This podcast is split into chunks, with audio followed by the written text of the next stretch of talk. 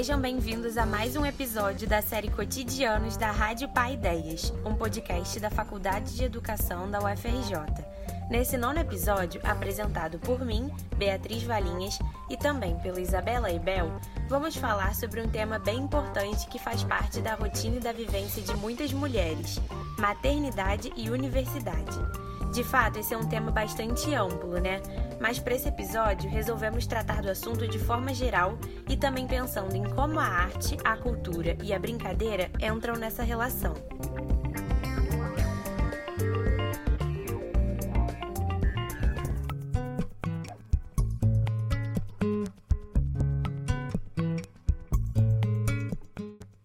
conversa, a gente chamou duas convidadas que vão compartilhar com a gente um pouco das suas pesquisas e experiências. A primeira é a Thaís Lara. Ela é mãe e mestranda do PPGE, Programa de Pós-Graduação em Educação da UFRJ. A segunda é a Eleonora Gabriel, também conhecida como Lula, que é mãe, professora de dança na UFRJ e diretora da Companhia Folclórica da UFRJ. Oi, Thaís. Oi, Lola. Tudo bem? Eu queria que vocês começassem se apresentando para os nossos ouvintes.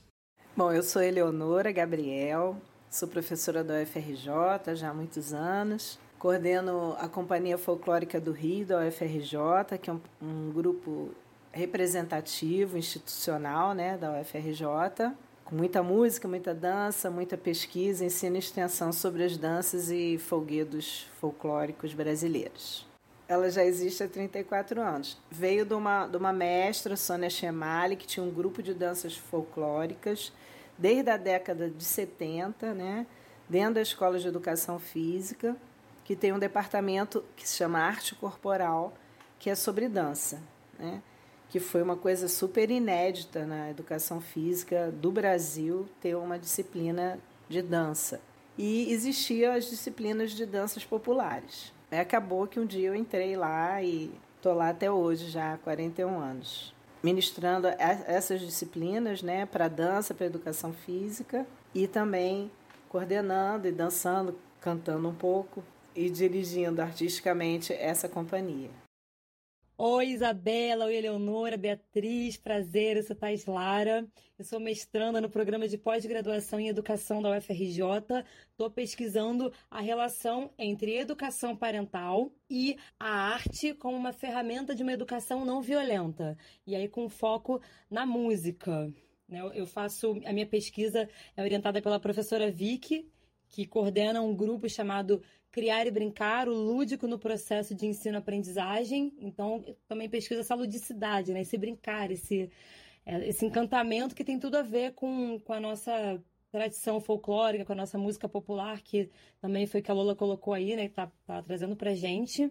É, eu sou mãe também de um menino de dois anos e oito meses, chama-se Pedro Esperança. Ele é meu principal mestre, eu sou mestrando e ele é o mestre. aprendendo com ele e tentando buscar apoio, assim, da universidade através desse mestrado, através dessa troca aqui, para poder melhor maternar e também para me desenvolver academicamente, né, profissionalmente, produzir ciência aqui com vocês. Desse lugar, eu me considero uma mulher feminista, então minhas pesquisas, eh, minhas abordagens sempre vão estar discutindo a questão de gênero, né, e buscando outras desconstruções de opressões possíveis também.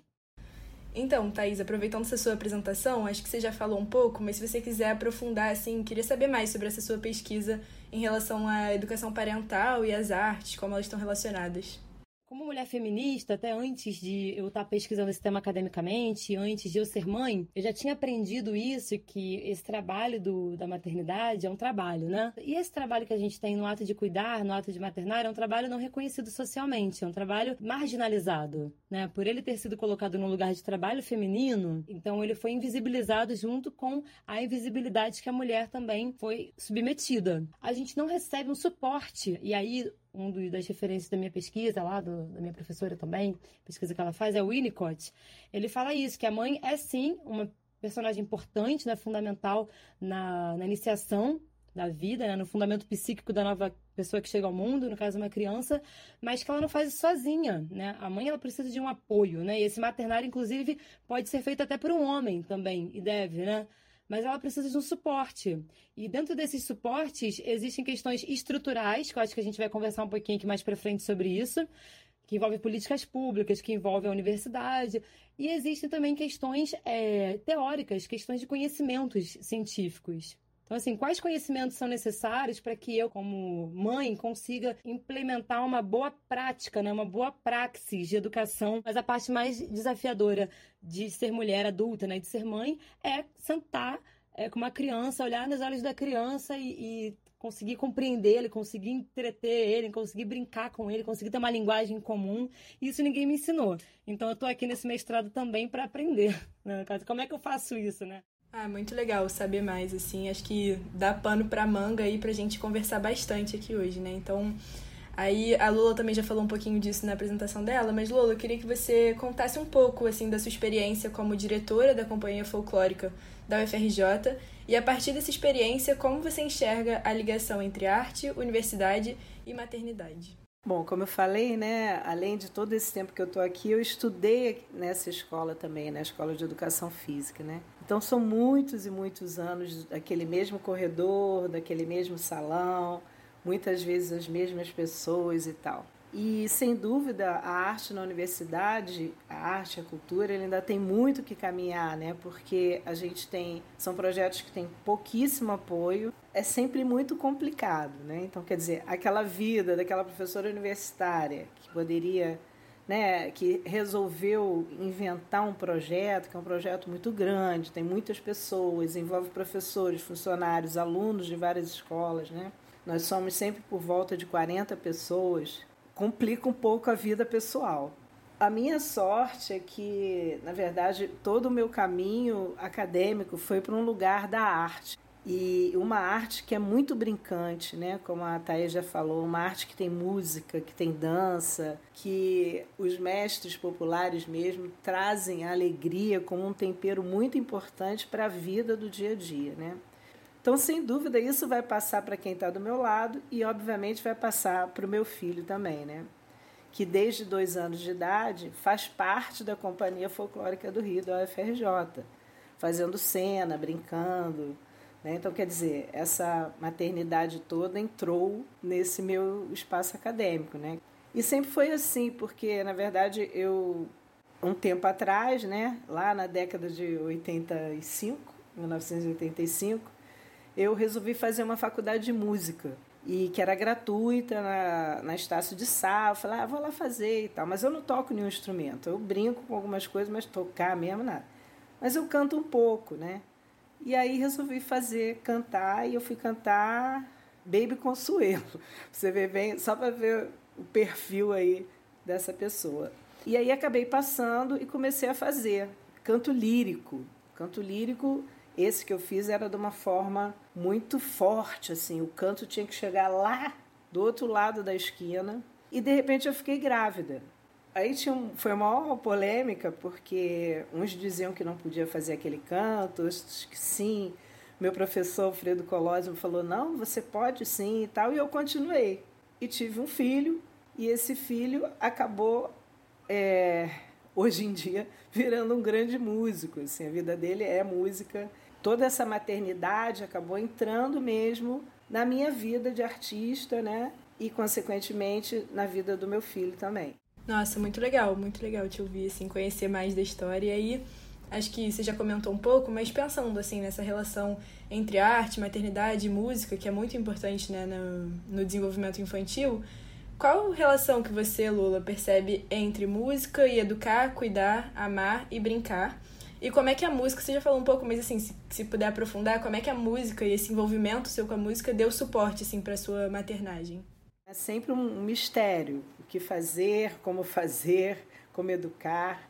Mas sem dúvida o brincar, né, e essa coisa da alegria que eu falei, ele é o grande tempero de tudo, né? Quer dizer, a relação com a criança e também com o adulto, mas, por exemplo, com a, com a criança, sobretudo, ela tem que ser muito lúdica, né? Porque senão ninguém aguenta. A própria criança e você também. Então, o tempo inteiro a gente está passando por pelos obstáculos, aí brincando, aí fazendo um, uma manhãzinha lá, nhonhonhó, nhanhanhé, cantando uma música, trazendo a criança para acompanhar aquele ritmo, aquela melodia, aquela letra, aquela palavra, né? E tudo vai virando uma brincadeira. Então, sem dúvida, a música e a maternidade, o brincar, sobretudo, né? Traz uma potencializa essa relação que não é fácil de, de se ter, né? Como meu filho se transformou no músico e agora, vamos dizer, ele fez o contrário para mim agora. Na quarentena, a gente dentro de casa, sem saber o que fazer, todo mundo ainda meio perdido, ele resolveu criar 40 músicas em 40 dias. Então, todo esse poder da música e do brincar que eu fiz com ele, algum, alguns momentos, ele trouxe também para mim e para nossa casa. Para ele foi um crescimento profissional muito grande também, né? Então, quer dizer, aquele momento da, da nossa maternagem, né, e da música continua até hoje. Eu até ia te perguntar isso, né? Como que isso é, reverberou depois, porque você falou que seu, seu filho se tornou músico, e aí você já comentou um pouco também de como essa questão do brincar e da música não é só o brincar pelo brincar, a música pela música, mas como isso envolve realmente, né? E realmente tem efeitos que muitas vezes a gente acha que é, ah, é coisa besteira de educação infantil, né? Como se não fosse relevante não só para as crianças, mas para a gente também, como é, adolescentes, adultos, e acho que sim, para a vida toda. Acho que música tá aí sempre para todo mundo, né? Então, muito muito legal esse seu depoimento, assim, muito, muito marcante. E aí, é, voltando um pouco, assim, para sua experiência, Lula, na, na universidade como mãe, né? Você foi é, mãe de uma criança pequena sendo professora da universidade, não é isso? Como é que era ser mãe de uma criança pequena na universidade, na posição de professora, há alguns anos atrás? E como é que você via o lugar da maternidade dentro desse espaço acadêmico? Olha, você eu nunca vi nenhum grande problema. Quer dizer, já tinha uma questão, né? Como é que eu vou levar uma criança sempre comigo, né? Porque era um, uma intensidade de trabalho. Claro que a gente teve aquele tempo da licença, né? Que dava assim, deu tempo de você ficar um pouco mais. Aliás, isso é outra questão que gente, nós mulheres temos que trazer esse tempo dessa licença maternidade, né? Se é realmente justo isso sempre que se tem. A gente sabe que não é o necessário. Mas eu comecei logo depois que acabou, e aí você vai tentando juntar com férias e tal, trazer a gente. Eu tive o Gabriel em 1985. Então ele hoje tem 35 anos, o Gabriel Gabriel, que é um músico aí que vai ficar conhecido, se Deus quiser. E ele foi comigo. Assim, grande maioria das vezes eu levei, consegui levar a maternidade para dentro da universidade.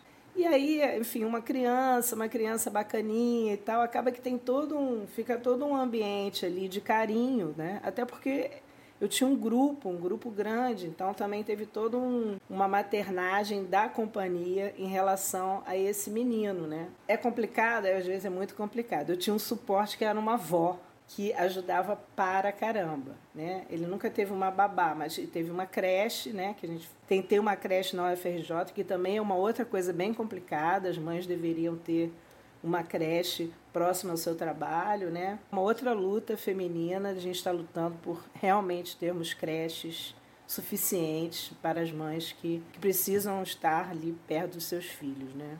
Mas aí foi muito legal, porque toda essa coisa com carinho, com dar de mamar, eu consegui fazer todo esse processo, né?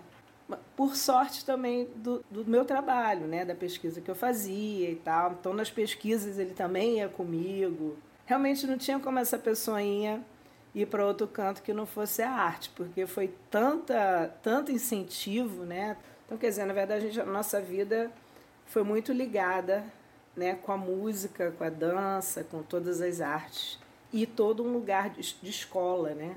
Não só a FRJ, como a Escola de Música Pro Arte também.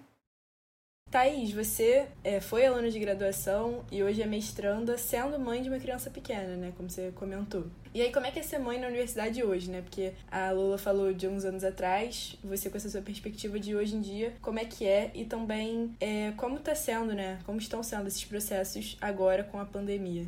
Eu fui mãe após a minha conclusão de curso da graduação. Eu apresentei o meu TCC barriguda eu, eu gestei o meu TCC junto com meu filho. E foi um sucesso, sim, foi muito boa experiência.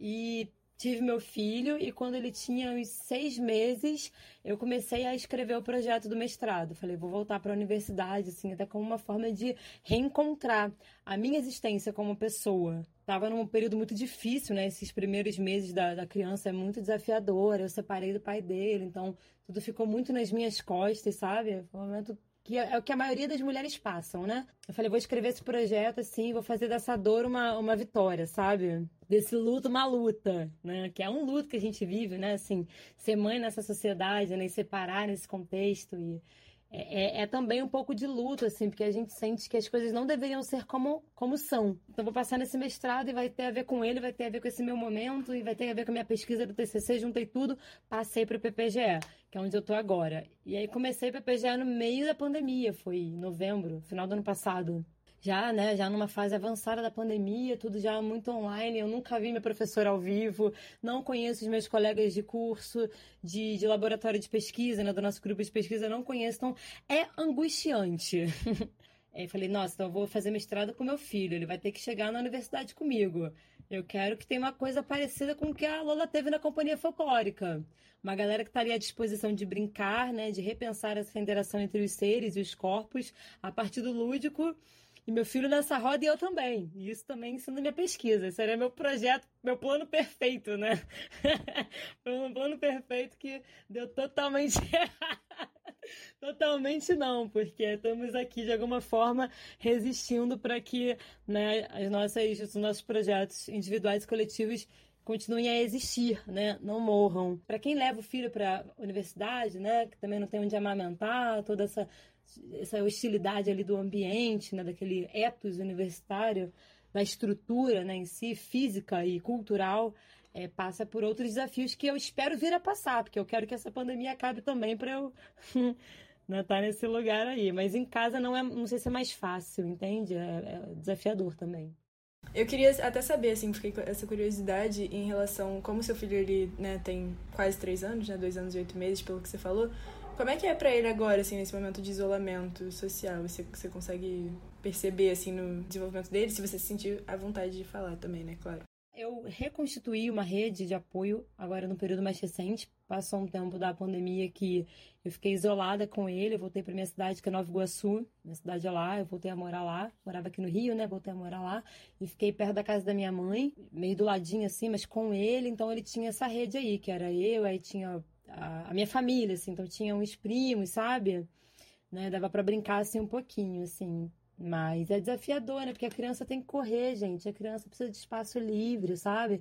Tem que levar a criança num, num parque, numa praça. A criança não na areia da praia, assim, né? Não é sustentável. Uma pandemia a longo prazo não é sustentável para uma criança. Por isso que era tão importante a gente ter tido medidas efetivas no início da pandemia de controle, de fato, da contaminação do vírus, né? A partir de uma quarentena real oficial, né? Que o governo organizasse com qualidade e com vontade política, com um auxílio emergencial que desse conta das pessoas ficarem em casa para a gente não ter né, essa bola de neve aí que as variantes do coronavírus estão, gerando, etc. A criança precisa de liberdade, então ela precisa de uma sociedade saudável, né? Então a gente precisa de políticas públicas de saúde, a, a modo amplo, né? Pensando de maneira ampla, assim, saúde, para que as crianças também sejam saudáveis. E agora a gente está num momento crítico, né? É, com certeza. Não, com certeza. É, então, aí assim, vocês falaram um pouco das experiências no geral, Thaís também falou um pouco das, das dificuldades desse momento mais específico né, que a gente está vivendo agora. E aí eu queria saber, é, na universidade, assim, seja na pandemia, seja fora, seja né, em todo o contexto, tanto de gravidez quanto né, já tendo a criança nascido, né? Quais são as maiores dificuldades, assim, que vocês acham, pela vivência de vocês, que as mães passam na, na universidade, né? E vocês já sofreram algum tipo de preconceito por isso? E como vocês acham que é o melhor jeito, assim, talvez, de lidar? Como vocês lidam com essa situação, né?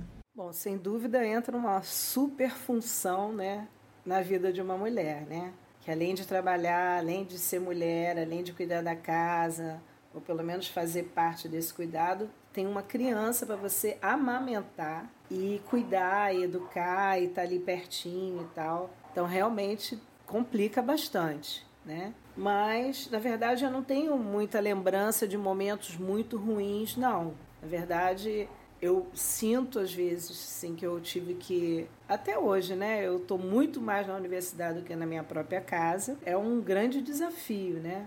Até porque você chega em casa, mesmo que você consiga deixar a criança em algum lugar, ou numa creche, ou na casa de algum parente, alguma coisa, quando você volta, você. Universidade é isso, você tem que ficar estudando, você tem que fazer isso, tem que escrever, tem que aquilo, tem que estudar, tem que. Blá, blá, blá, então, na verdade, você não para, né? É mais uma grande coisa na vida de uma mulher, né?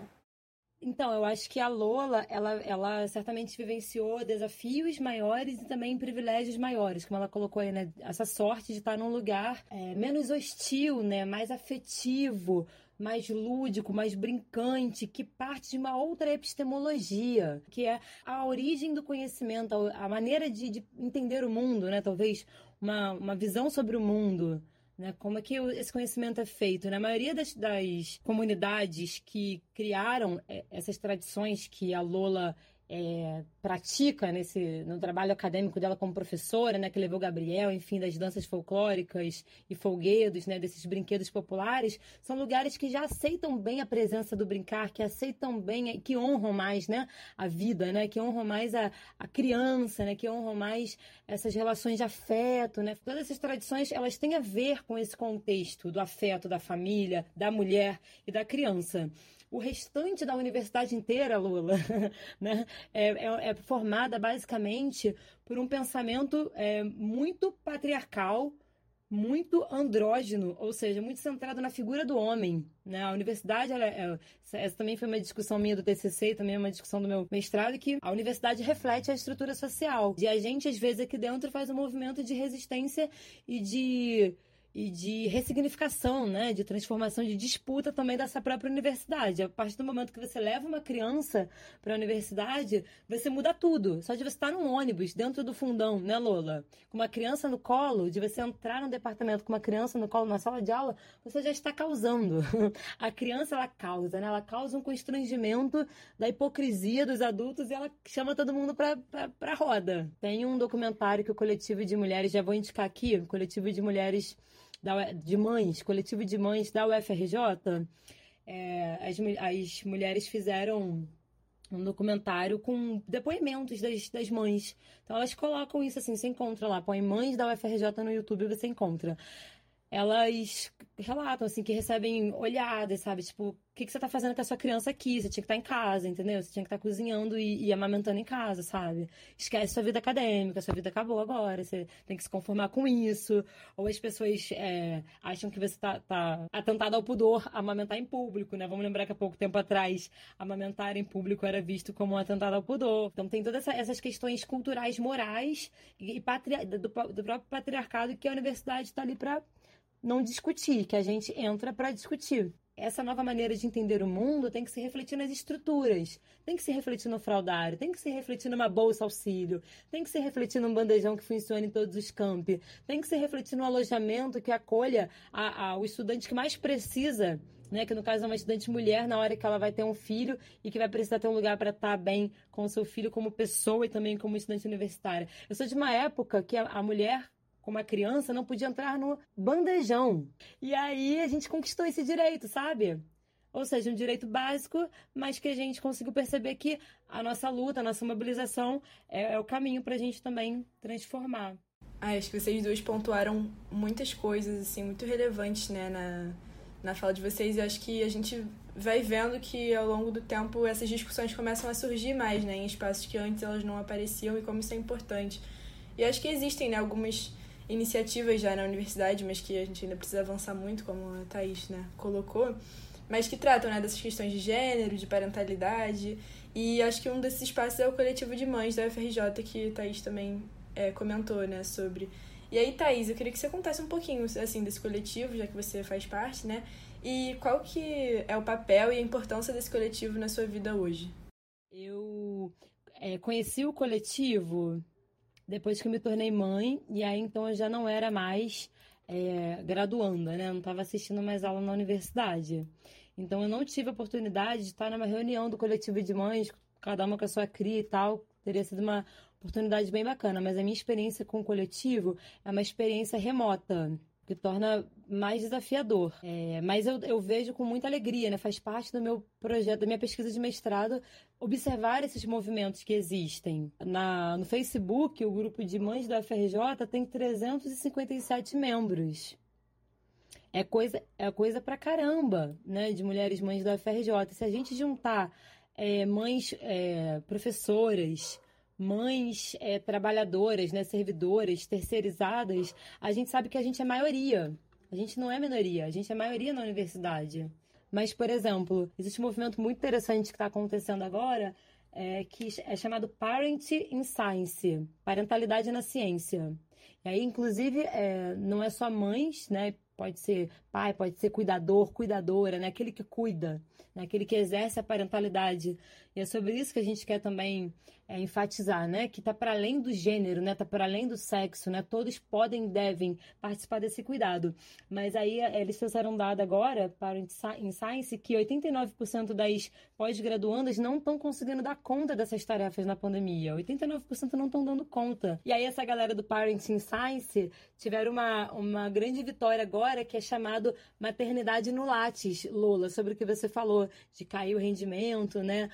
Talvez, ou, ou a, a, essa crença de que a mulher não vai conseguir pesquisar e tudo mais. E aí esse, esse movimento Parent Science conseguiu que o CNPq, é, de fato, instituísse uma política de inclusão do elemento maternidade na vida acadêmica, na carreira acadêmica das mulheres. Então, assim, é, Isabela, respondendo a sua pergunta, o coletivo de mães da FRJ, Parents in Science, vários outros coletivos de mães que existem em outras universidades, movimentos que não são só mães, que são também pais, que são tios, que são cuidadores. Na UFRJ tem também o acolhimento infantil na Praia Vermelha, iniciativas às vezes anônimas, né? Professores que que criam espaços inclusivos. Tem também, eu tenho uma amiga, uma professora da UFRJ também chamada Marta, que ela tem um projeto chamado Para Todos. Ela inclui criança, ela inclui pessoas com deficiência, ela in... para todos, sabe? A universidade tem que ser para todos, né? Então acho que esses coletivos, esses movimentos, é, eles se tornam parceiros, sabe? Até, por exemplo, agora a gente pode pensar que o Pai 10 já é um parceiro desse projeto, entendeu? Porque está abrindo esse debate, né? Tá está sendo, sendo ah, dando espaço para essa discussão. Então, somos todas nós né, que estamos fazendo essa transformação aí de tornar é, a universidade um lugar amigável, saudável, com diversidade, né, com respeito à diversidade e tudo isso. Muito bom ouvir vocês e a gente conversar, mas a gente já tá chegando, né, no final da nossa conversa. E aí, para finalizar, a gente sempre pede, né, para os convidados deixarem alguma indicação. Então, Queria que vocês deixassem alguma indicação para os nossos ouvintes, e aí pode ser, tipo, filmes, músicas, podcasts, livros, ou dicas e indicações que vocês achem né, legais e, e queiram compartilhar. Então, eu quero fazer algumas indicações de livro, de texto, né? Eu vou indicar aqui de cara um livro que eu usei no meu TCC também, que eu uso bastante. Chama-se Amar e Brincar, Fundamentos Esquecidos do Humano, do Patriarcado à Democracia.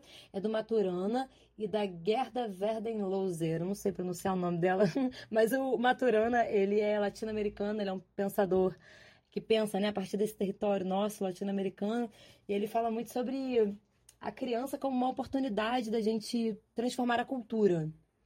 E acho que a universidade está precisando muito desses mestres. É, indico também Bell Hooks. Bell Hooks tem sido para mim uma leitura assim, fundamental no meu mestrado. Né? Ela coloca muita experiência dela como mulher, pesquisadora, intelectual, que pensa essa intelectualidade não egocêntrica, mas que também um, um saber né? intelectual que sirva a comunidade, ainda que ela tenha o direito de se separar da comunidade também, parar de lavar louça um pouco, sabe? Deixar o fogão de lado, assim, aprendo muito com ela, para também fazer a carreira dela acadêmica. Né? E é, e é, um conhecimento que não é abstrato, né? É um conhecimento que é engajado, né? Que pensa a alegria né, da educação, tudo isso que ela aprendeu com Paulo Freire também, outra referência.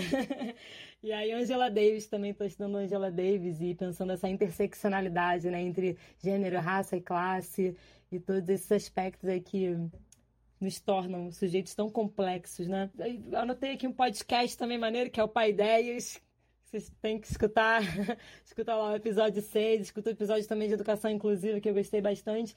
Tem outro podcast chamado Maternidade de Guerrilha, que eu estou conhecendo agora e estou gostando. Movimentos sociais de mulheres mães têm pipocando na internet, vale a pena mulheres mães estarem associadas, se fortalecendo. Né? Tem uma alternativa, tem esse Parenting Science, é, se articulando que a gente se fortalece. Bom, o que eu vou indicar é que eu estudo, né? Que é toda essa ligação do saber popular dentro de uma universidade, né? Essa parceria das culturas populares com a universidade. Então, é, já há muitos anos a gente realiza um encontro com os mestres populares na UFRJ, que hoje se chama dos mestres populares à, à universidade, um diálogo de saberes. Vocês podendo acompanhar, é, a companhia também tem o Instagram, que é arroba Cia Folclórica do Rio UFRJ, onde estão todos. O ano passado a gente fez muitas lives com muitos mestres populares, muitas mulheres também, né?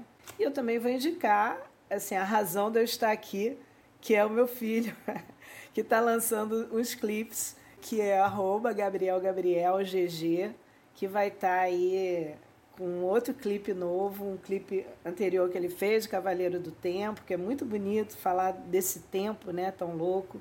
E o próximo é uma relação com o mar, né? E a natureza, de alguma forma geral, como por aí. E é isso. Estou muito feliz pelo convite da Thaís, de vocês, meninas, Isabela, Beatriz. Fico muito feliz da minha universidade estar tá tocando nesses assuntos, né? E, e a gente vai continuar nessa luta para sempre, porque estamos juntos. E a gente tem que, mais do que nunca, saber o que uma, uma faculdade faz, o que, que a outra faz, né? Para a gente dar razão quando a gente precisa da, da, da sociedade, como é o caso agora, que a gente está sendo passando por tantos cortes e tal, né?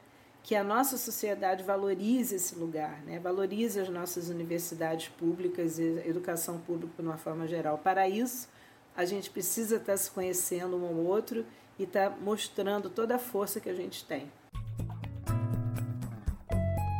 Thaís e Lola, muito obrigada pela conversa. Foi muito bom receber vocês aqui.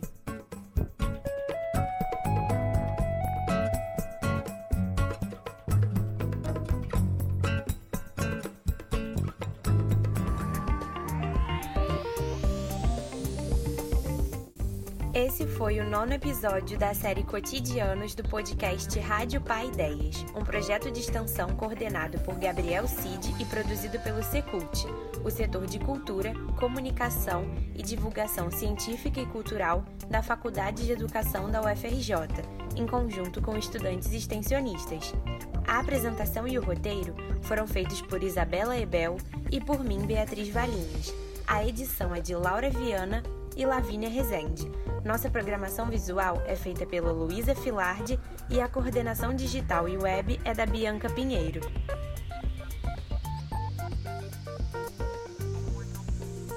Você encontra o nosso podcast no Spotify, Deezer, Amazon Music, no seu agregador de podcast favorito e também no nosso site www.podcast.educação.frj.br.